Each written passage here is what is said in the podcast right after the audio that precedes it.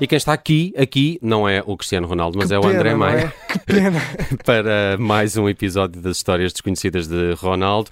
Eh, De resto, estamos aqui a contar sete destas nunca contadas sobre o capitão da seleção. E, e que história desconhecida de Ronaldo é que nos trazes hoje, André? Olha, Nelson, é uma história de que ninguém está à espera, ninguém está preparado para a história de hoje. Bem, ontem tivemos o Benfica na vida de Ronaldo. Sim, também. foi Mudou, um- Pode ter mudado a vida de algumas pessoas. Sim. Mas esta aqui vai mudar a vida de toda a gente, principalmente dos portugueses, e vai-nos fazer sentir um pouco burros também, por um lado também aliviados. Uh, burros porque a verdade esteve sempre à nossa frente, era fácil de ver. Aliviados porque hoje. Hoje vamos poder dormir um, um bocadinho mais seguros. Para começarmos, Nelson, eu preciso de música. Solta a música, Nelson. Bruno Vieira Amaral, Eu, cá estou. diz-me Super-heróis. um, um poder, sim, diz-me um poder que um super-herói precisa de ter para ser um, um grande super-herói. Ah, epá, vamos ao clichê ah, super força, talvez, ah, como super-homem. Ok? Como super-homem ou como alguém que consegue pontapear uma bola a 128 km hora? Bem, eu Ah. estava a pensar num bocadinho mais do que isso. Judite mas- França, não interessa, Judite França, qual é o poder que escolhias para o teu super-herói? Bom, para mim tem de voar, e, nem que fosse como o Homem-Aranha. Como Homem-Aranha. É, Como- voar com, com teia. com pendurado, teias, é por exemplo, pendurado. é planar, planar com Ah, estilo, como ok. dizia o Buzz Lightyear. Como Homem-Aranha ou como alguém que consegue saltar praticamente 3 metros. Bem, que Parece-me pouco, eu estava a falar assim ao Nelson nível de Ferreira, prémios. vamos a ti, escolhe o teu poder para o teu super-herói. Eh, ok, eh, super velocidade, como o Flash. Como o Flash ou como alguém que atingiu 34 km hora no Mundial Pá, 2018? 34, quer dizer, até eu de bicicleta. Pois não é, sei se- meus amigos, a, a verdade é que não sei se já repararam no que é que acabámos de fazer. Tu todos ent- Tu, tu vocês, interrompeste Tu, tu toda a gente. interrompeste. sim, todos de vocês acabaram de destacar as características de um homem, um homem como nós, mas que se chegará à frente quando a Terra for invadida por extraterrestres ou quando a nossa equipa precisar de recuperar uma desvantagem 3-1 depois de um jogo fora na Alemanha. E esse homem, esse homem não é o super-homem, esse homem não é o Homem-Aranha, muito menos o Flash, esse homem é Cristiano Ronaldo dos Santos Aveiro. Ah, é? E, e onde é que estão as provas disso? É? As provas disto é que nunca viste as bandas desenhadas, pelos vistos, nunca as leste. Não, é verdade, tu- Juro, todos os confesso. super-heróis começam com uma banda desenhada, não é? CR7 não é exceção. Em 2019 saiu o primeiro de dois cómics da série Striker Force 7, eh, em que Cristiano Ronaldo é um super-herói, contratado por uma agência de heróis, que é uma espécie de, de Avengers, não é? Dos Vingadores, que ouvimos aqui a banda sonora de fundo, e que o contratam para salvar a Terra de extraterrestres. Ok, mas pronto, deixo aqui só uma questão. Porquê o Cristiano Ronaldo?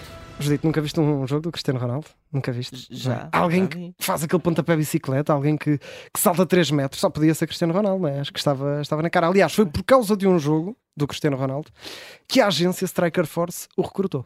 eles viram um gol, um gol que o Cristiano Ronaldo fez de pontapé de bicicleta ah, às Juventus e perceberam que o poder do remate dele era muito importante. E porquê é que é importante para esta agência? Porque o, o sistema que foi criado de, de inteligência artificial para combater estes monstros que atacam a Terra é uma bola. Que conveniente, já viram? Ah, Era uma bola. calhou mesmo pronto, bem. ok. É Então, verdade. Ele luta com uma bola. Exato. Já faz mais sentido. Ele, ele usa uma bola como arma, não é? A principal arma para combater os monstros era uma bola e ninguém melhor que Cristiano Ronaldo para os despachar daqui para fora. Quem nos explica tudo isto é a Ana Lúcia Maduro, que é responsável pelos livros infantil-juvenis da editora Oficina do Livro, que publicou esta saga. E assim acontece nesta série de livros. O Cristiano junta-se à tal agência Striker Force, que é uma agência cheia de heróis muito diferentes e de várias culturas, só para verem. Até tem um É uma monstro... agência de talentos, não é? No fundo. Sim, no fundo, exato, uma agência de super-heróis. Até tem um monstro japonês no grupo. Ah, e Ronaldo torna-se o líder deste grupo. No fundo, passa a ser o que era o Homem de Ferro. Ou, ou, Remédio, ou isso ou isso embora antes do jogo acabar. Claro. Sim, já, já, já vamos ter aqui algumas semelhanças também com a realidade. Mas sim, no fundo, ele vai ter o papel do Homem de Ferro nos Avengers, só que em vez de ser de ferro, tem abdominais de, de Ok, aço. ferro. ok, De ferro. exato. Mas, mas uma dúvida: ele, ele ganha mesmo superpoderes ou usa apenas os poderes que já exibe no futebol? Olha, foi uma dúvida que eu também tive. Ah, perguntei à Ana Lúcia e a Ana Lúcia vai responder. O poder principal para ele ter, ter sido contratado foi eh, rea- realmente o poder de remate, as suas capacidades físicas, a agilidade, mas, sobretudo, o trabalho em equipa. O que vai acontecer é que, ao entrar na agência, ele vai ficar temporariamente com os poderes dos outros eh, elementos que vão sendo capturados quando é preciso estar em combate. Vai, ele vai crescer, portanto, vai, vai, vai triplicar de tamanho, vai triplicar de força. Isto aqui não era má ideia para o Mundial, não sei. Um Ronaldo com 4 metros a, correr o campo inteiro em 5 segundos ou assim. Ou seja, nos Era livros. útil, era útil. É, Era bastante útil, eh, ficaríamos mais seguros. Nos livros, portanto, temos uma espécie de Ronaldo mutante, eh, de certa forma, mas ele volta sempre ao normal depois de cada combate, de cada luta. então, mas ele afinal combate contra quem? Estavas a falar de uns monstros Exatamente. japoneses e não sei Sim, o quê? é uns, uns vilões que são uns monstrengos. Ah. Eh, também são uma equipa e até têm um nome muito sugestivo. a Terra estava em perigo porque foi, foi ah, assaltada por uma, por uma equipa ah, que, que também tem aqui uma ligação ao futebol, porque o líder da equipa chama-se Cartão Vermelho, ah, portanto, que é uma organização criminosa e que espalhou ahm, pela, pela Terra diversos supervilões que têm que ser combatidos e que têm que ficar presos para estarmos todos em segurança. Epá, desculpa lá, se, se o mal de todos chama cartão vermelho, os mostrengos são os árbitros, desculpem lá, eh, Portanto, é são os uma mensagem inimigos. subliminar. Sim, achas? está aqui qualquer coisa. Sim, já sabemos também onde é que a Polícia Judiciária foi buscar o nome para a Operação Cartão Vermelho, né? foi buscar este vilão. Eh, curiosamente, um vilão que o Cristiano Ronaldo já, já viu durante 11 vezes na carreira, já viu o cartão vermelho durante 11 vezes. Mas eh, então e nos livros, o, o Cristiano consegue mesmo vencer estes monstros? Isso já não posso dizer, não é? Tem, tem de ser os, os nossos ser ouvintes spoiler, a, é? a ler, exato. Já saíram dois livros, cada um com duas edições.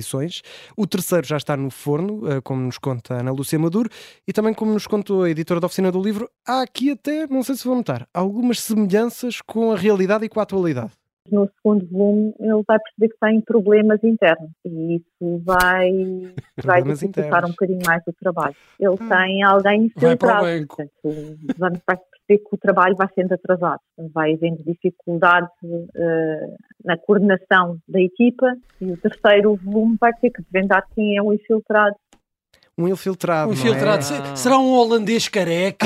Não sei. Portanto, problemas internos, pessoas a traí-lo na sua equipa. Não, é? Não sei se isto faz lembrar alguma coisa. Uh, não me tivesse dito a Ana Lúcia que não foi o Ronaldo a escrever a história, eu até acharia que isto teria sido Que era uma autobiografia. algo assim. Uh, sobre isso, sim, deixar a nota para os mais curiosos. O livro é autorizado pelo Ronaldo, claramente. No fundo, acaba por ser ele a ficar com o título de autor, uh, mas na parte criativa ele deu apenas a aprovação das histórias. Na altura, disse que estava muito feliz com o resultado e que era um grande fã de super-heróis. Não sabemos qual é o super-herói preferido dele, provavelmente este Cristiano Ronaldo que está no livro. Agora, uh, também ele é mais um super-herói e fica aqui imortalizado nesta Striker Force. Ah, Striker Force, é assim o nome do, do livro também? Exatamente, a banda desenhada chama Striker Force, Ok. certo?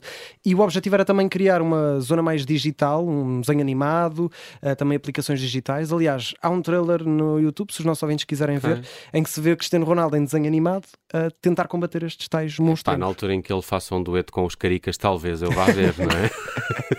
Mas sem cantar. Sim.